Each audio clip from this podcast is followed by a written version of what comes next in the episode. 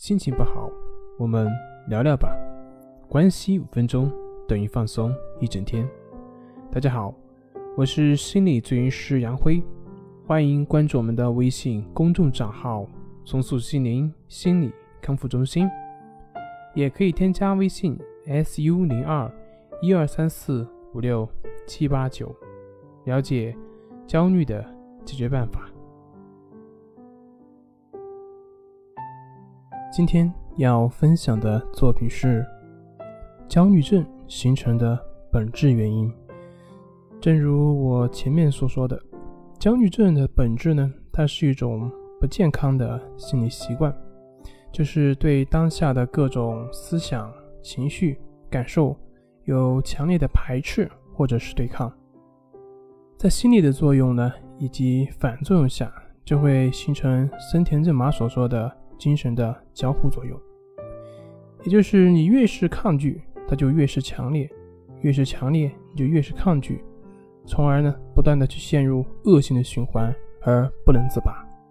焦虑症就是这样形成的。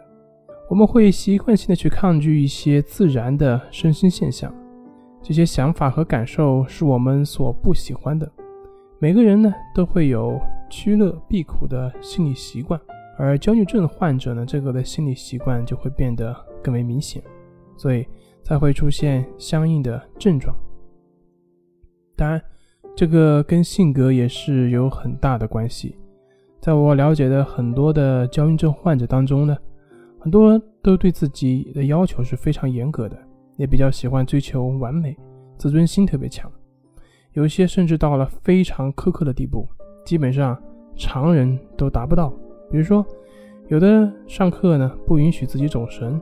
有的呢不允许自己的某个念头或者想法的出现，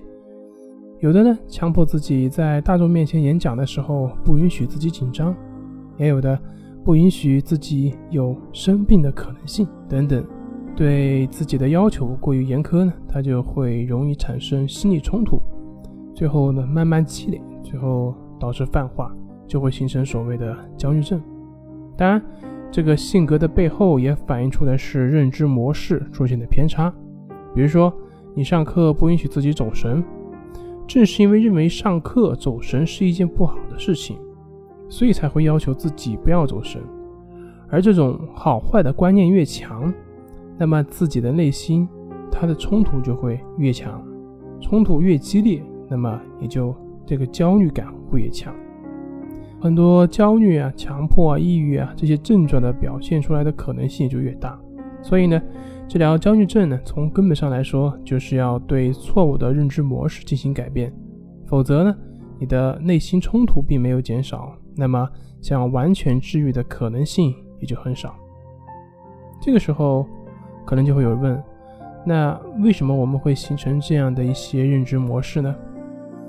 对于这个问题的回答就会非常复杂，啊，很多时候都不是单一性的，它跟家庭啊、学校啊、社会啊等等等等各方面的因素都会有关系，所以没办法简单的把它说清楚。那我们下次有机会再继续说。好了，今天就分享到这里，咱们下回再见。